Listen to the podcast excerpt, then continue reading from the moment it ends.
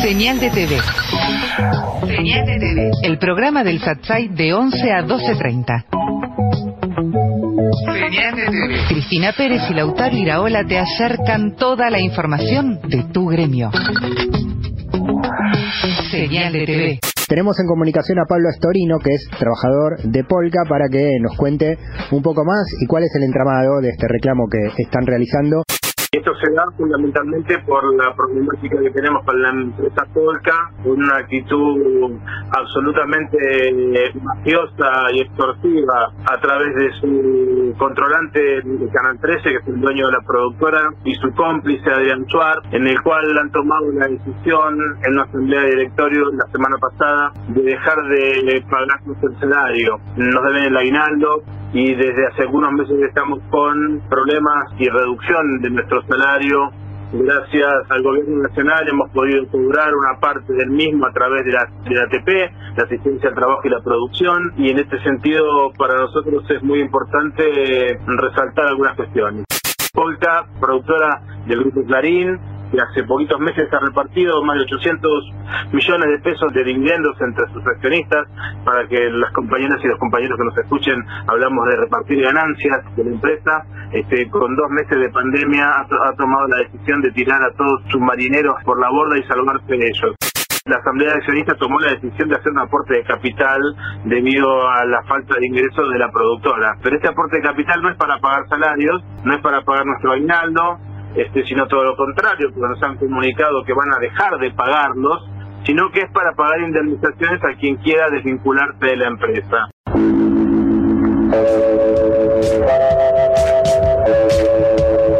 LR1 Radio El Mundo de Buenos Aires, con sus ondas cortas LRX, LRX1 y su cadena de emisoras. Los medios de comunicación, la mayor parte de ellos son privados, no informan de los avances del país. Una pregunta inocente, Víctor Hugo, ¿cómo se llama tu programa en Canal 9? Bajada de línea. Vamos a las preguntas de los ¿Qué quiere decir? ¿Qué, significa eso? ¿Pensás que me bajan línea? Eh, que, que bajas línea. bajas línea. Caja Negra. Importante saber de dónde viene la información o la desinformación. Un recorrido semanal sobre las noticias y sus protagonistas. No se preocupe, presidente, por las tapas de un diario. Preocúpese por llegar al corazón de los argentinos.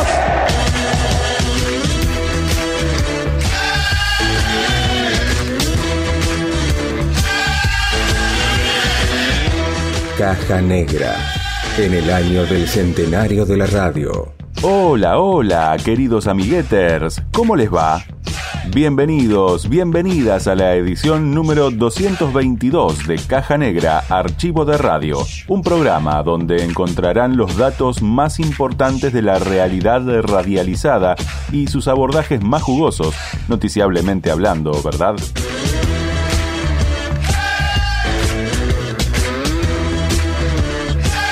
En esta edición saludamos a una nueva emisora radial que sumó a Caja Negra a su propuesta comunicacional.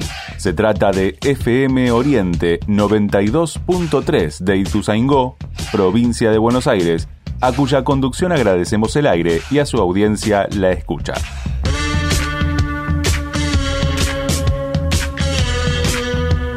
Ahora es momento de partir a un nuevo viaje colectivo que, para evitar la zozobra, comienza cada semana con un repaso de lo que vendrá. Inicio de itinerario. Si esta sentencia va a ser modificada, eso preocupa a la comunidad. Esto es previo a la pandemia, ya lo venimos denunciando. Él es responsable por los actos subalternos. Cometidos en este caso, que sería de violencia policial, desde Cacuy hacia Resistencia y desde Resistencia hacia Cacuy. Si se satura el sistema es donde da el gran salto la mortalidad. Toda la comunidad nacional que está siendo de alguna forma agredida por esta situación de deuda. Entonces, la energía aumentó un 3.624% durante los últimos cuatro años. Recordemos que ahora lo que decidió el gobierno nacional fue congelarla lo que más debe haber asustado a la Corte Suprema, que los consejeros, los jueces, los abogados y los académicos pasaban a ser elegidos por el voto popular. Hay una, una, recurrente decisión de decir, ah, eso porque no te pasó a vos. Si alguien viene y toca a mi hijo, yo le arrancaría el hígado con mis propios dientes. Ahora, ¿eso está bien? No, está mal. Caja Negra. Un 100% de efectividad, hablando en mi persona como perito de parte, de que Facundo Castro Tubillo estuvo en esa camioneta de Origón. Archivo de radio. La situación sanitaria a que nos conduce la pandemia por COVID-19 es variada según la región del país de que se esté hablando. El AMBA, compuesto por la ciudad autónoma de Buenos Aires y el conurbano bonaerense que la rodea, es la zona más caliente gracias a la densidad poblacional que ostenta como ninguna otra geografía en la nación. Muchos especialistas de perogrullo ocupan horas del prime time televisivo haciendo cuentas y especulaciones, pero para separar la paja del trigo, lo mejor es ir a la fuente y sacar nuestras propias conclusiones en base a la información certera. Daniel Goyán, ministro de Salud de la provincia de Buenos Aires, muchísimas gracias por habernos atendido. Nosotros en realidad, eh, cuando vemos la cuestión desde el lado de la epidemiología, no, no hacemos mucha diferencia geográfica porque tenemos que hablar de un conglomerado urbano. No, lo dijimos desde el primer día, la epidemiología es así. Después, por ahí se quieren hacer interpretaciones. No, la epidemiología es así. Eh, empieza la enfermedad de estas características por un lado, generalmente donde hubo mayor concentración de casos, luego esto se empieza a esparcir en forma de mancha de aceite y este, luego las enfermedades pandémicas llegan a un pico eh, en algún momento y este, en donde tuvieron su primer, eh, sus números más altos inicialmente, empiezan a bajar y así sucesivamente la mancha de aceite se retira en el mismo en el mismo, en sentido inverso como comenzó. Esto así, y, y, tienden a homogenizarse. El virus, de por sí, siempre tiende, el leitmotiv de un virus es reproducirse. Así que mientras esté el virus circulando, se va a querer reproducir. Mientras no haya una vacuna o algún otro elemento que lo corte, el virus se tiende a reproducir. Pensemos que nosotros en abril teníamos casi un 12% de las personas que se enfermaban, con un número mucho más chico de personas que se enfermaban, casi un 12% entraban en terapia. Y ahora es un 2 y algo. Es decir, bajó la cantidad de gente en una terapia de un número creciente. Si se satura el sistema es donde da el gran salto la mortalidad. Para tomar decisiones políticas, de política sanitaria, en estas situaciones, con, con variables que son tan efímeras en, en, en, el tiempo en cuanto a su aceleración, y e, es, es, más complicado, le agrega mucha, por eso siempre hablamos del día a día, estamos conociendo el virus y estamos apostando, por supuesto, a que este, a que este ganar tiempo también, mientras logramos que no se sature el sistema sanitario, también nos dé la oportunidad de contar con terapéuticas alternativas, una vacuna, lo que sea. La renegociación de la deuda externa argentina está llegando a su fase final. Nuestro país no tiene más propuestas y los fondos buitres solo especulan con sacar la mejor tajada corriendo el arco a cada momento. A pesar de esa situación, cada vez más instituciones internacionales de crédito y personalidades reconocidas del mundillo financiero internacional, incluidos el FMI, el Banco Mundial y demás integrantes de la gavilla, sostienen la posición del gobierno argentino frente a los bonistas y pese a lo que digan las grandes empresas de comunicación, socias de los usureros y hábiles pescadores de ríos revueltos. Mientras tanto, en el lado oculto de la realidad, algunos acreedores de peso se bajan de semejantes pretensiones y aceptan la oferta argenta hasta con algo de alivio, acusando a sus pares de mala leche. Sé parte de la comunidad radiográfica. Sé parte de la comunicación popular. Te doy la bienvenida, Ricardo Arosquín, a la señal, eh, a la gráfica. ¿Cómo estás? ¿Por qué te parece que eh, todavía no hay pronunciamientos más fuertes y que debería haber pronunciamientos más fuertes en respaldo a las gestiones de Guzmán? Sí, la verdad que la, la deuda externa es uno de los grandes, grandes, grandes problemas que tiene la Argentina desde que la dictadura cívico-militar nos dejó este fardo que nunca lo podemos terminar de resolver y cada vez que aparece una gestión neoliberal relanza y profundiza el problema. Es un, es un drama y es un drama que todos los argentinos tendrían que pero tenerlo súper claro porque es una cantidad de recursos que todos los años tenemos que pagar al exterior que salen básicamente del presupuesto estatal y hacen que el Estado tenga mucha menos capacidad de impulsar la economía, de promover la actividad, de, mejorar las condiciones sociales. Es decir, es un factor de empobrecimiento de largo plazo la deuda. Y ahora, gracias a la pésima gestión del macrismo, nos encontramos de vuelta en una situación muy delicada donde estamos tironeando con un grupo de, de fondos de inversión muy poderosos que, digamos, requeriría que la comunidad nacional tenga una noción muy clara de, de dónde están nuestros intereses, dónde están los intereses de ellos y este, hacer la mayor cantidad de fuerza posible para que lo que tengamos que pagar en el futuro sea lo menor posible y que los sucesivos gobiernos argentinos tengan capacidad de poder impulsar nuestra nuestra economía y no ser una especie de estorbo o de lacra que a, través de los impuestos le saca plata a la sociedad, pero para entregársela al exterior vía pagos de los servicios de deuda. Es muy importante como, como dato económico, es mucho más importante que, que muchas otras cuestiones económicas menores que por ahí los actores ponen este mucha mucho énfasis en eso, pero acá es un problema colectivo, digamos, de toda la comunidad nacional que está siendo de alguna forma agredida eh, por esta situación de deuda. Entonces, lo que uno esperaría es que desde la mayor parte de los sectores, no espero todos porque, ojo que en Argentina tenemos también acreedores de la Argentina, pero digamos, esperaría que la mayoría al menos esté muy clara en que hay que estar junto al gobierno nacional haciendo fuerza para que los bonistas no nos impongan cada vez una carga más grande sobre nuestro futuro.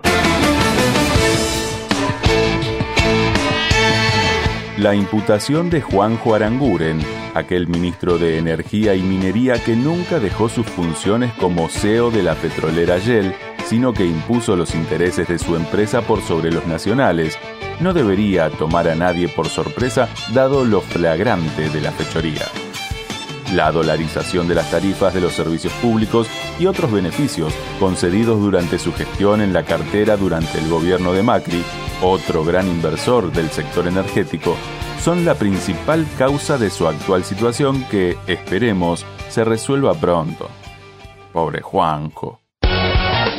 ¿Quién dijo que es tarde? ¿Quién dijo que es tarde? Hasta las 20. Luciano Galende en Radio 10. Está todo imputado Aranguren, ¿no? Sí, señor. Sí, señor. Porque tiene varias cosas dando vueltas. Sí, señor, exactamente. Y algunas frases que vamos a recordar de manera muy indignante, pero lo peor que hizo, entre otras cosas, fue por el motivo que está siendo imputado, por dolarizar las tarifas de gas. Cuando uno habla del gas en la Argentina, aumentó del 2016 al final del gobierno de Mauricio Macri en un 2.400% tiene que hablarse de las tarifas que no se podían pagar, de las tarifas que eh, para los jubilados era otro recorte más, además del de, la de las jubilaciones, que para las empresas era insostenible, un aumento demencial que hubo, de otras tarifas también, pero puntualizo en el gas porque la denuncia tiene que ver con eso, justamente porque al dolarizarse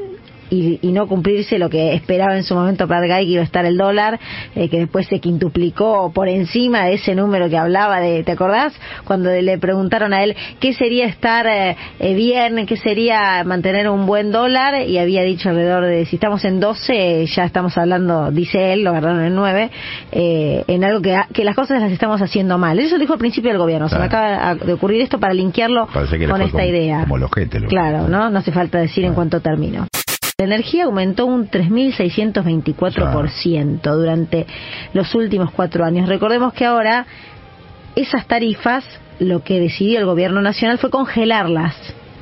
Era una idea ya previa, de hecho una de las primeras medidas que tomó eh, Axel Kicillof tiene que ver con esto, antes de la pandemia, pero con la pandemia aún por supuesto que se terminó, claro, que se terminó aseverando. Pero otra de las informaciones en el día de hoy tiene que ver con Edesur, porque lo que piden de la empresa es que le saquen la concesión. ¿Por qué? Por mala administración y por mal servicio. Son varios intendentes, varios intendentes del conurbano bonaerense lo que está pidiendo eso respecto de la distribuidora Edesur, que distribuye sobre todo en esa zona del conurbano. Exactamente, y que además están encolumnados dentro de la Defensoría del Pueblo, que argumenta el por qué le hace este pedido al gobierno nacional.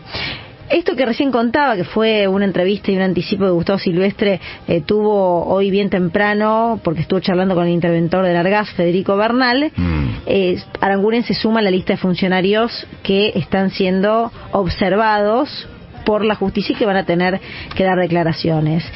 Recordemos que Aranguren estaba de los dos lados del mostrador. Sí, claro, porque era directo, uno de los directivos de Shell, sí. Exactamente, el ex CEO de Shell en Argentina. Sí, sí, cuya designación en energía estuvo muy cuestionada desde el primer momento justamente por esto. Pero para Mauricio Macri era el ministro. Sí, sí, el mejor de todos.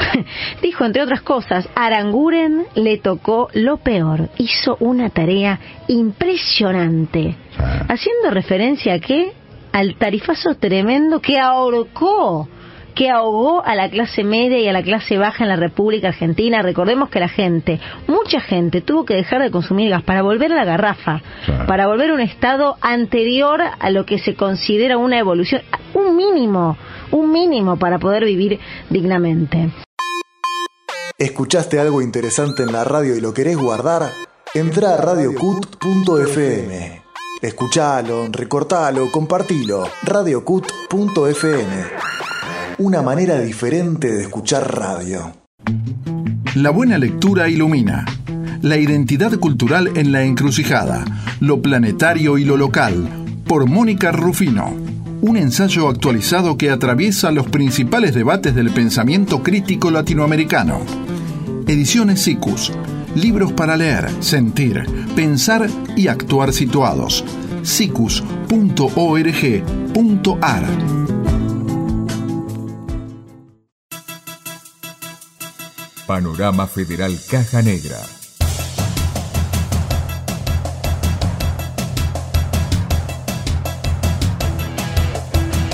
Comunidad Chuscagasta, provincia de Tucumán. Acampe y alerta por la liberación de los asesinos del comunero Javier Chocobar. Darío Amín, Luis Humberto Gómez y Eduardo Valdivieso, los tres condenados por el crimen del comunero Javier Chocobar en octubre de 2009, fueron liberados luego de que venciera el plazo previsto para que la Corte Suprema Provincial dejara firme la sentencia. A raíz de ello, la comunidad inició un acampe frente a los tribunales para que queden firmes esas penas, pero sufrieron un intento de desalojo y denuncian temor por venganza y represalias. Carlos Garmendia, abogado de la comunidad, narró ante los micrófonos del Centro de Producción del Foro Argentino de Radios Comunitarias los motivos del acampe. El pedido concreto de la comunidad es que dejen firme la, condena. ¿no? Nosotros pedimos, los acusamos del delito de homicidio agravado y entonces esa la condena era cadena perpetua. Y el tribunal, hasta la cuarta, dictó sentencia en otro sentido, lo encontró culpable a Darío Amin del delito de homicidio y lo condenó a 22 años de prisión. Y a Valdivieso y a Gómez los encontró culpables del delito de partícipe del homicidio y les dio 18 años de prisión a Gómez y 10 años a Valdivieso. Entonces, aunque esa no fue la petición de la comunidad, de la querella, esa sentencia dejó conforme a la comunidad. Entonces, si esa sentencia va a ser modificada, eso preocupa a la comunidad. Y esa es la razón de la Cámara. Córdoba, provincia de Córdoba. El sindicato Unión de Trabajadores de la Salud pide paritarias ante los bajos salarios y las malas condiciones de trabajo. Las trabajadoras y los trabajadores de la salud rechazaron la postergación de la negociación hasta octubre y reclaman recomposición salarial. También señalaron que las demandas abarcan mejoras en las condiciones laborales y una mejor distribución de los elementos de protección. Gastón Bacchiani, secretario general del sindicato, dialogó en Radio Garabato FM 88,3, emisora comunitaria de San Marcos Sierra, provincia de Córdoba, sobre los reclamos sindicales. Como hemos venido manifestando este, este último tiempo, nosotros estamos viendo con mucha preocupación en relación a las condiciones laborales y a las condiciones salariales también. Esto es previo a la pandemia, ya lo venimos denunciando. Ahora tenemos el agravante, si se quiere, que se postergó la paritaria para, el mes de octubre lo que nosotros lo vemos, obviamente lo rechazamos y lo vemos con mucha preocupación porque eh, venimos con salarios muy, muy atrasados y necesitamos urgente recompensación salarial. Suelo Patrio. Localizaron en Berlín a Luis Esteban Kiburg, prófugo argentino acusado de delitos de lesa humanidad. El represor argentino y miembro de los Escuadrones de la Muerte Luis Esteban Kiburg, con ciudadanía alemana, fue ubicado en esa capital europea tras ser denunciado en ese país por una hermana de sus víctimas. Cabe recordar que sobre Kiburg pesan órdenes de arresto nacional e internacional desde 2012 y en marzo de 2015. La justicia argentina emitió un pedido de extradición a Alemania, pero las autoridades locales rechazaron esta petición basándose en una práctica según la cual no extraditan a sus ciudadanos a terceros países. Tony Hervida, periodista y jefe de redacción de DF Pressedienst, describió en De todas maneras, de FM 100,1 LRA 7 Córdoba, los delitos de lesa humanidad cometidos por el genocida. El hecho concreto es que Alemania tiene que em, imputarlo y juzgarlo. O sea, eso es justamente lo que está haciendo ahora la Fiscalía, es buscar todos los elementos, eh, como bien dice Kalek en su alegato, dice que no hace falta que se le pruebe al a este sujeto un homicidio con un testigo que lo quiere matar, sino que por su posición de poder en el escalafón militar donde estaban, en Mar del Plata, lo que se llamaba el acuedo, em, no hace falta que se le pruebe, solamente por su posición de poder, todos sus subalternos, él es responsable por los, los, actos de sus subalternos. Él no puede decir que él no sabía lo que estaba pasando, como me dijo a mí en la cara, que me prueben las mujeres que maté, los, los asesinatos, los bebés que robé. Eso no hay que probarlo. Salta, provincia de Salta. Analizan la creación de un comité de seguimiento de violencia institucional. La solicitud es impulsada por la Asociación Hijos y la Asociación de Pensamiento Penal con la intención de mejorar el acceso a la justicia de las víctimas y la estadística de los casos de violencia por parte del Estado.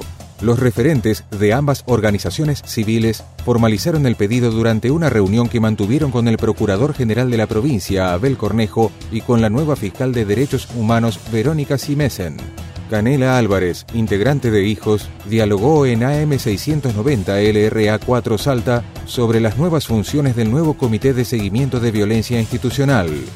Nosotros le propusimos esta formación del comité de que vendría a ser como una especie de comité de femicidio, de y violencia de género que existe ya, que lo que hace justamente es eh, monitorear y seguir este, los delitos, digamos, cometidos, en este caso que sería de violencia policial, que serían cometidos por, por los miembros de las fuerzas de seguridad. Sí. Este, es algo que ella también públicamente había nombrado, ¿no? Entonces, este, bueno, en esta reunión él se, se comprometió a que en conjunto este, podamos implementarlo. Resistencia, provincia de Chaco. El tren metropolitano vuelve a circular después de tres años. El servicio que une las ciudades de Fontana y Resistencia comenzará a funcionar a partir del 3 de agosto y por el momento solo podrán utilizarlo quienes posean permiso de circulación. El tránsito de dicho tren se normalizará después de tres años de inactividad y, en principio, circulará en horario matutino, a las 6 y a las 8 hacia la capital, y el regreso será a las 13 con un costo de 5 y 6 pesos.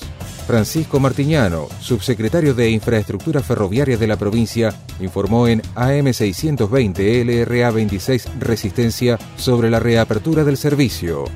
Estamos impulsando el regreso del tren metropolitano para el día lunes 3 de agosto. Eh, van a correr con tres eh, formaciones diarias, desde Cacuy hacia Resistencia y desde Resistencia hacia Cacuy, con un, pasaje estimativo alrededor de los 5 o 6 pesos. Así que bueno, esperemos que este servicio sea de gran utilidad para toda la población eh, resistenciana, como así también para la población de, de Fontana. Panorama Federal Caja Negra.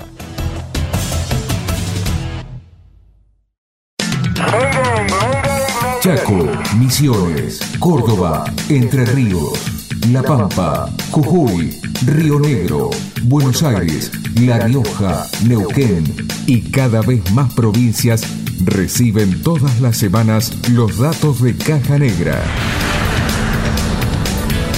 Accede a nuestro mapa en www.cajanegra.org. La transparencia, la honorabilidad, la ética y la rectitud de las que hacen gala algunos integrantes del Poder Judicial se estrola de frente y con mucho bochinche ante la referencia a la familia judicial.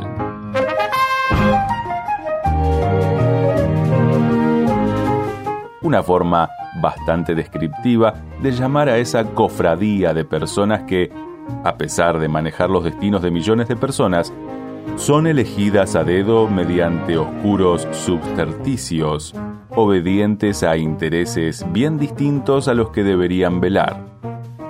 La tan anhelada reforma del Poder Judicial, ahora palpable en un proyecto a discutirse en el Congreso de la Nación, agita las bucólicas aguas de tan distinguida prosapia y con razón.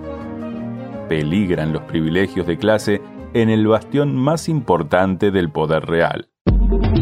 Radio Estación Sur 91.7 Estamos en comunicación en este momento con Carlos Rosanqui, él es ex juez de la Cámara Federal.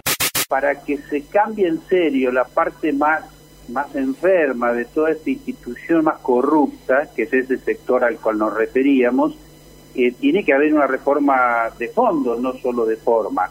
Es decir, tiene que haber una modificación de todo el sistema judicial, comenzando por el, eh, cómo hacer para que quienes están en sus despachos, si han cometido delitos, no lo estén. Ustedes piensen que es un círculo vicioso porque eh, un hombre como Estornel conversando sigue en su despacho.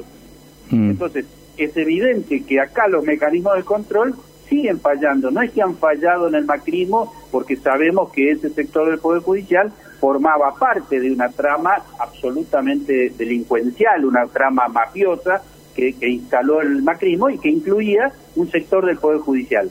Pero si ese sector sigue estando cada día en su despacho, el Procurador General de la Nación, Casal, eh, Carlos Estornelli, eh, Bonadío, si no hubiera fallecido, estaría en su despacho. Entonces, con, con ese tipo de gente en funciones es peligrosísimo porque eso no lo modifica un cambio de oficina, lo modifica un cambio estructural. Es, muy peligroso dejar ese tipo de gente dentro de su despacho. La reforma que propuso Cristina Fernández de Kirchner en el Congreso en su momento, con Eugenio Zaffaroni, la justicia, esa reforma fue aprobada por las dos cámaras del Congreso, eh, fue promulgada por el Poder Ejecutivo y finalmente terminó en la nada porque el, la propia Corte Suprema la declaró inconstitucional. Me parece que, con, insisto, no es lo ideal, pero me parece que era revolucionario porque planteaba algo para mí maravilloso, estaba en la ley, eh, que es lo que más debe haber asustado a la Corte Suprema, que es que los consejeros eh, de integrantes del Consejo de la Magistratura que representan corporaciones como la, eh, los jueces, los abogados y los académicos, es decir, esos tres sectores que están representados en el Consejo de la Magistratura, por esa ley pasaban a ser elegidos por el voto popular. Casi nada. Ahí sí cambiaba la historia. En 1687, Isaac Newton postuló que con toda acción ocurre siempre una reacción igual y contraria. Hoy día en Argentina podemos confirmar esta ley de la física en el campo de batalla de la comunicación, al abordar analíticamente los recientes casos de justicia por mano propia que presentan a una víctima devenida victimaria a consecuencia de una pretendida ausencia del Estado o peor aún, como consecuencia de una política de Estado tendiente a crear un caos social. La opereta, como la mentira, tiene patas cortas, aunque mejor camufladas. Por eso en Caja Negra elegimos compartir el análisis que sigue. Está en línea Néstor Espósito, a quien admiramos y lo saben ustedes por su manera de hacer periodismo. Y recurrimos a vos, Néstor, con un abrazo, buen día, porque eh, este tema del jubilado, el señor que eh, mata a un delincuente, necesita eh, poner los puntos sobre las sillas en cuanto a cómo sucedió y luego qué es lo que te parece. Buen día. Veo que hay una secuencia de tres partes. La primera arranca cerca de la medianoche, en el momento en que se produce el primero de los supuestos ingresos de los asaltantes a la casa. Ahí esa secuencia se continúa a eso de las 3 de la mañana con un segundo ingreso y finalmente el episodio en torno a las 4, 4 y algo de la madrugada que termina con el enfrentamiento, con, los balazos que dispara este señor. Hay una primera secuencia y esa primera secuencia tiene eh, evidentemente lo que se conoce en derecho como una agresión ilegítima. El intento de alguien de entrar a su casa para asaltarlo es claramente una agresión ilegítima y eso le da derecho a la víctima a defenderse, a repeler. Cuando hay un peligro para la vida, y en este caso parece haberlo habido, sobre todo porque este señor terminó, este herrero terminó con algunas heridas en su cuerpo, producto de la agresión, ahí hay un derecho a la defensa. Ahora, una vez que cesó el intento de asalto, una vez que empezaron los primeros disparos y los asaltantes se fueron de la vivienda, ahí empieza una segunda secuencia que es la que termina con esto que estamos viendo, que usted mencionaba más temprano, de mm, este señor yendo a buscar al, a uno de los asaltantes que estaba herido en una pierna y esa secuencia termina con la muerte. Hay dos hechos, ambos hechos presuntamente delictivos. El derecho penal los abarca a los dos. No es que, como tan alegre y livianamente se dice, el derecho está a favor de los delincuentes. No, los delincuentes están detenidos y van a ser juzgados por el intento de asalto en, en la propiedad privada. Lo que estamos discutiendo es si la segunda secuencia es o no delito. Yo le digo lo que veo ahí de la filmación, la misma grabación que vio usted hace un rato. Ahí hay un, eh, un supuesto asaltante que está con una pierna rota, la pierna se ve claramente cómo se tuerce, alguien que se le acerca y esa persona termina muerta con un balazo en el pecho. No se ve el fogonazo del disparo y la defensa del herrero dice que ese disparo que termina causando la muerte fue adentro de la casa. Eso se tiene que probar con hecho y prueba. Pero ahí hay dos episodios, ambos presuntamente delictivos, y los dos deben ser juzgados. Hay una, una recurrente decisión de decir, ah, eso porque no te pasó a vos, porque si te pasa a vos te quiero ver qué es lo que haces. Si alguien viene y toca a mi hijo, yo le arrancaría el hígado con mis propios dientes. Ahora, ¿eso está bien? No, está mal. Yo tendría esa vocación de ir y matarlo con mis propias manos. Ahora, eso, ir y matarlo con propias manos, ¿hay que aplaudirlo? No, hay que condenarlo, porque está mal, es un delito. Cuando Bernie, habla, Bernie Bullrich o quien habla, habla de legítima defensa, habla del primer momento. Hasta el momento en que cesa el intento de asalto, ahí vale la legítima defensa. Ahora, una vez que el delincuente se fue, si el, vos lo vas a perseguir, lo encontrás a una cuadra de tu casa y lo matás, entonces ya no hay legítima defensa. Podrá haber otros atenuantes, estabas loco, estabas con emoción violenta, no controlaste tus actos, es otra discusión, pero el homicidio existió. Queremos hilar finito, hay una secuencia que es esta que le relataba al principio, que arranca con un primer ingreso a la casa donde le roban unos cables y, y no sé qué otro elemento menor, y desde ese momento pasan casi cuatro horas y no hay un llamado al 911. Ayer el abogado del Herrero decía, bueno, porque no confió demasiado este, en lo que podía hacer la policía. Entonces estamos hablando de otra cuestión, que es la presunta connivencia entre fuerzas policiales con bandas de asaltantes. Es otra historia, estamos hablando de otra cuestión y en ese caso Bernie también debería involucrarse él personalmente. Si es que esto es así, sé que ha apartado la cúpula de la comisaría de Quilmes. Entre pobres yo nací y entre pobres me crié. Entre pobres voy viviendo y entre pobres moriré. Yo siempre quise vivir y porque quise yo vivo. Solo diciendo que sí se cumple nuestro destino.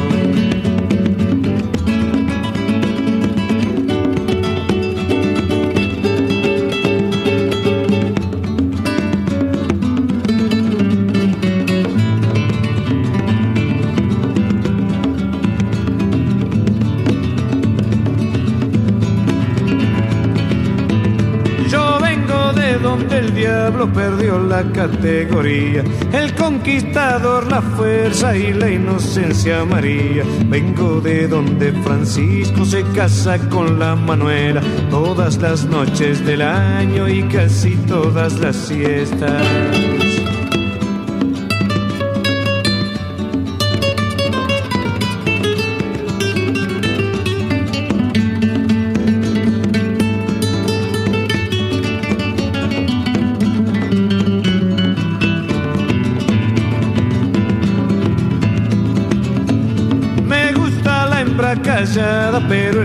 El fervor del mexicano y el vino del chileno. Me gusta andar bien despacio, tan despacio como el tiempo, que acaba con todo el mundo a pesar de ser muy lento.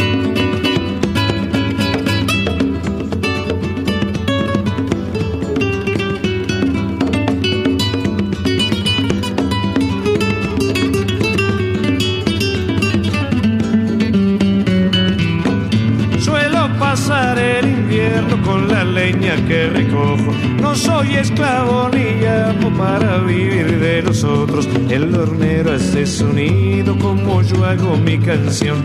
Cada cual con cada uno es ley de la creación.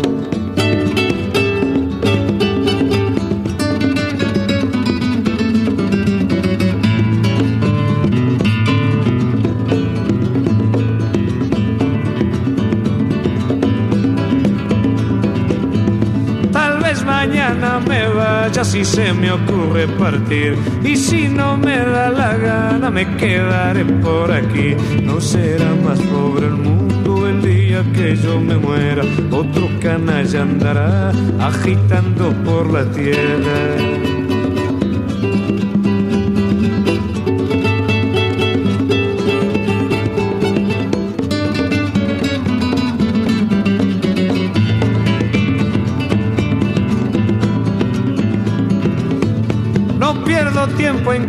En cuidarme, la vida es bello peligro. Del peligro del amor, mi madre tuvo tres hijos. Si ella se hubiese cuidado de mi padre y su fervor, a la reunión de esta noche le faltaría un cantor. La la la la la la la la la la la la la la. La, la, la, la, la, la, la, la, la, la, la, la, la. Entre pobres yo nací, entre pobres me crié, entre pobres voy viviendo y entre pobres moriré. Entre pobres yo nací, entre pobres me crié, entre pobres voy viviendo y entre pobres moriré. Entre pobres yo nací, entre pobres me crié, entre pobres voy viviendo y entre Caja Negra, archivo de radio. Caja Negra. Ni un paso atrás. La investigación por la desaparición de Facundo Castro continúa sobre los pasos de los agentes de la policía de la provincia de Buenos Aires que dijeron haberlo liberado luego de apercibirlo por violar la cuarentena en su camino a la ciudad de Bahía Blanca. Sin embargo, las conclusiones de uno de los peritos de parte que revisó los vehículos implicados con su perro de rastreo contradicen a los policías y sitúan a Facundo en uno de los móviles apostados en el retén donde se lo vio por última vez. 899 89 9 Radio con vos Radio con vos 9 Radio con vos Marcos Herrero es adiestrador canino y perito de parte que participa de la búsqueda de Facundo Castro eh, como parte de la policía de Río Negro. Tanto los perros de la Policía Federal del K9 como de los bomberos de Punta Alta no tuvieron ninguna reacción o determinación en cuanto a un marcaje de la persona de Facundo.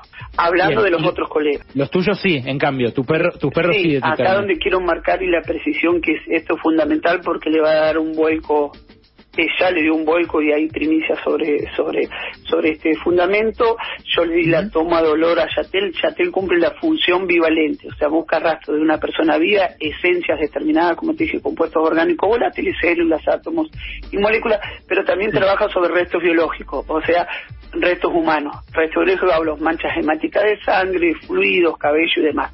De hecho, se habló que en esos vehículos había manchas hemáticas de sangre y se encontró resto de cabello, como así también una colilla de cigarrillo que tendría presuntamente líquido similar a sangre. De hecho, se trabajó con reactivo químico y se están esperando entre el transcurso de hoy a la tarde y se está esperando las la determinación de, esos análisis para ver si, si son equivalentes a, la persona de Facundo por intermedio también de material genético de, de Cristina. La certeza está en la foto que nosotros vimos, vuelvo a repetir. El logo verde de la camioneta, bien. Todo el mundo sabe, Facundo lo tuvieron ahí. Eso fue 10 y 30, calcularle 1 y 30. Ahora, todo el mundo dice, ¿esa fue la última vez que, lo, que se vio a Facundo? No, la última vez que se lo fue a Facundo fue cuando esta camioneta de Oregones lo detiene y está, te puede decir, no un 40, un 50, sino un 100% de efectividad, hablando en mi persona como perito de parte y el sistema que yo trabajo con mi perro, de que Facundo Castro Tubillo estuvo en esa camioneta de Origones. La clave... 100%, 100 de certeza. 100% es más el impacto, no te puedo mostrar los videos porque sería faltar respeto a la jurisprudencia del órgano federal, pero el perro tiene tanto impacto, vuelvo a repetir, de que más allá estuvo peritada con reactivos quimo de luminón, el perro impacta con rascado y ladrido y, y mordiendo la funda del asiento hasta llegar a la goma espuma y todo el mundo sabe que eh, se trabaja la goma espuma especie de, de como una eh, de absorber la sustancia y entonces cuando el perro rompió se ve que en el fondo hay mancha hemática de sangre que no está mal porque el reactivo químico trabaja pero se ve que han pasado por el pie pero el impacto del perro vuelvo a la descarto este auto particular me concentro importante la foto que recorrió en Argentina de Facundo cuando lo detiene este retiene Muratovic pero la clave está en el móvil de Origones donde yo determino que Facundo Astudillo Castro estuvo en ese móvil por la policía bonaerense y fue la última vez que se lo dio a Facundo, por lo tanto,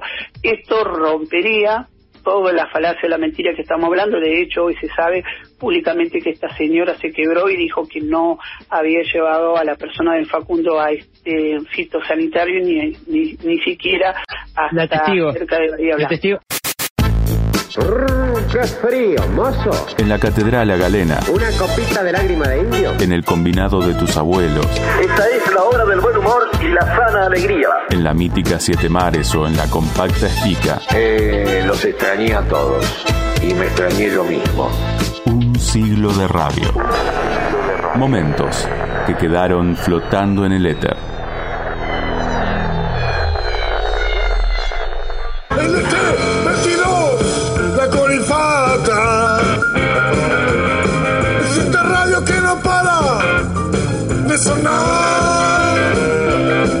El psicólogo Alfredo Olivera fundó hace casi 30 años LT22 Radio La Colifata, la primera emisora del mundo que transmite desde un neuropsiquiátrico.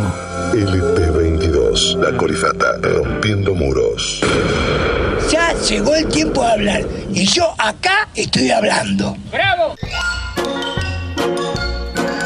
Olivera, cuando aún era estudiante, comenzó un servicio voluntario en el Hospital Borda y se le ocurrió que se podría crear una radio para sus pacientes, ya que estaban desconectados del mundo exterior.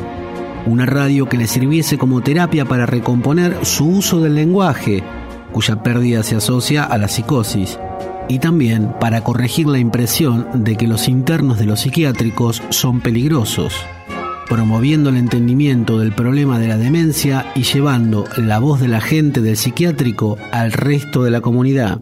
El agregado o lo, que se tuvo que ir construyendo muy de a poco es el hecho de aceptar que hay maneras de hablar el mundo o de ser hablados por el mundo que son diversas, que son diferentes y que el valor no está en el diferente tampoco, en el ser diferente, por lo tanto eres un tal, un ente especialmente interesante. Lo interesante en todo caso está en el encuentro de diferentes donde se produce entonces diferencia. Y la diferencia puede operar como motor de producción cultural. Y los medios creo que pueden jugar un papel este, interesante en ese, desde ese punto de vista. La colifata surge como una columna de expresión y de opinión de los internos de la FM comunitaria SOS de San Andrés Una vez por semana, los oyentes de esa radio escuchaban la grabación que los colifatos hacían artesanalmente en un viejo grabador doble casetera en el patio del neuropsiquiátrico.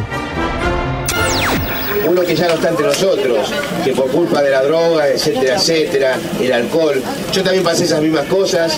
Hace prácticamente se puede decir 24 horas que salí de alta y yo dije, ¿qué es lo que tengo que hacer? Ir a donde me aprecian, donde me escuchan. Tengo que hacer radio, la estoy haciendo. La radio puede no tener ni siquiera micrófono. ¿no? La colifata era una radio de un grabador, que era el grabador. Sí, había un micrófono metido adentro del grabador, un micrófono de estos incorporados. Sí. Y grababan en un cassette y editaban en el otro, y después decían, bueno, está listo el programa, escuchemos, y ponían play, y era la radio. Y yo pregunté, ¿y la radio dónde está? En el borda. Pero lo- no digo la antena y todo, no, es esto. O sea, era un, un Casio, de doble casetera. Eso era la radio. ¿Cómo crear condiciones de posibilidad para una radio en un lugar donde, por ejemplo, venía uno y decía que vivía en el segundo cielo? O te hace un análisis político de un impecable y absolutamente sensato. La misma persona. Al principio, estoy hablando del año 91, uno propone, en vez de hablar de la mujer o de la locura, dice, busquémosles la cara a Dios. Entonces discutían acerca de esta supuesta cara de Dios. Eh, en esas circunstancias me acordé de quien decía habitar el segundo cielo y por lo tanto, si estaba en el segundo cielo, posiblemente iba a estar más cerca. Entonces lo llamamos para ver si él desde allí podía dar algún rastro acerca de la cara de Dios. Decía que estaba rodeado de pastos verdes, que estaba muy solo, muy solito, que lo único que veía era helicópteros y aviones y una serie de cosas. Pero por llamarlo y constituirse él corresponsal del segundo cielo, otro de los presentes dijo yo soy corresponsal de la tierra. Y otro dijo yo soy corresponsal del borda. Y otro dijo yo soy corresponsal de X cosa. El corresponsal del borda entonces empezó a hablar de cómo venía la comida, si era buena, si era mala. El corresponsal del borda empezó a contar este, cómo era su cuarto y que su cuarto en realidad era un 44 camas una al lado de la otra. Y el corresponsal de arriba del cielo siguió hablando arriba del cielo. Pero lo que se modificó fue que empezó a venir todos los sábados a ese espacio porque había alguien que estaba interesado por escucharlo. 1994 es el año del gran salto radiofónico. Lalo Mir los invita a hacer móviles desde la ciudad y juntos comienzan una relación que duraría años. Desde el planetario y en un increíble camión del año 44 con encendido a manivela salían en vivo por primera vez para Tutti Frutti por Radio del Plata. Buen día, ¿cómo le va? Bien, bien. Viene mucha gente y aquí yo le voy a pasar con uno de los tantos, uno de los tantos periodistas colifatos. Le quería hacer un reportaje a Miguelito. Miguelito, A ver, un fuerte saludo, Lalo Mir, de Miguelito, su mano amiga, y que la malaria no nos pase por, ar- por arriba. Y esos gordos que dejen un poco la, la gula ¿eh? y no salgan a los parques a romper las hormigas. Si le pueden dar a los flacos para que salgan un poco para arriba. A través de su antena colifata y desde el 100.3 MHz, la radio es escuchada en la ciudad de Buenos Aires y por la web cruzan el charco hasta oyentes en España, Francia, Italia y otras latitudes. Soy el oso que vivía en libertad y que un día me encerraron. Pero hoy dejaron la jaula abierta y me escapé. Mire, ahora estoy en libertad. Soy igual que antes, ¿viste? Esta forma de curarnos haciendo radio Made in Argentina se replicó por todo el mundo en experiencias como Radio Nicosia de España, Radio Vilar de Voz de Uruguay, Radio Diferencia de Chile, Radio Descosidos de Perú o Radio Citrón de Francia.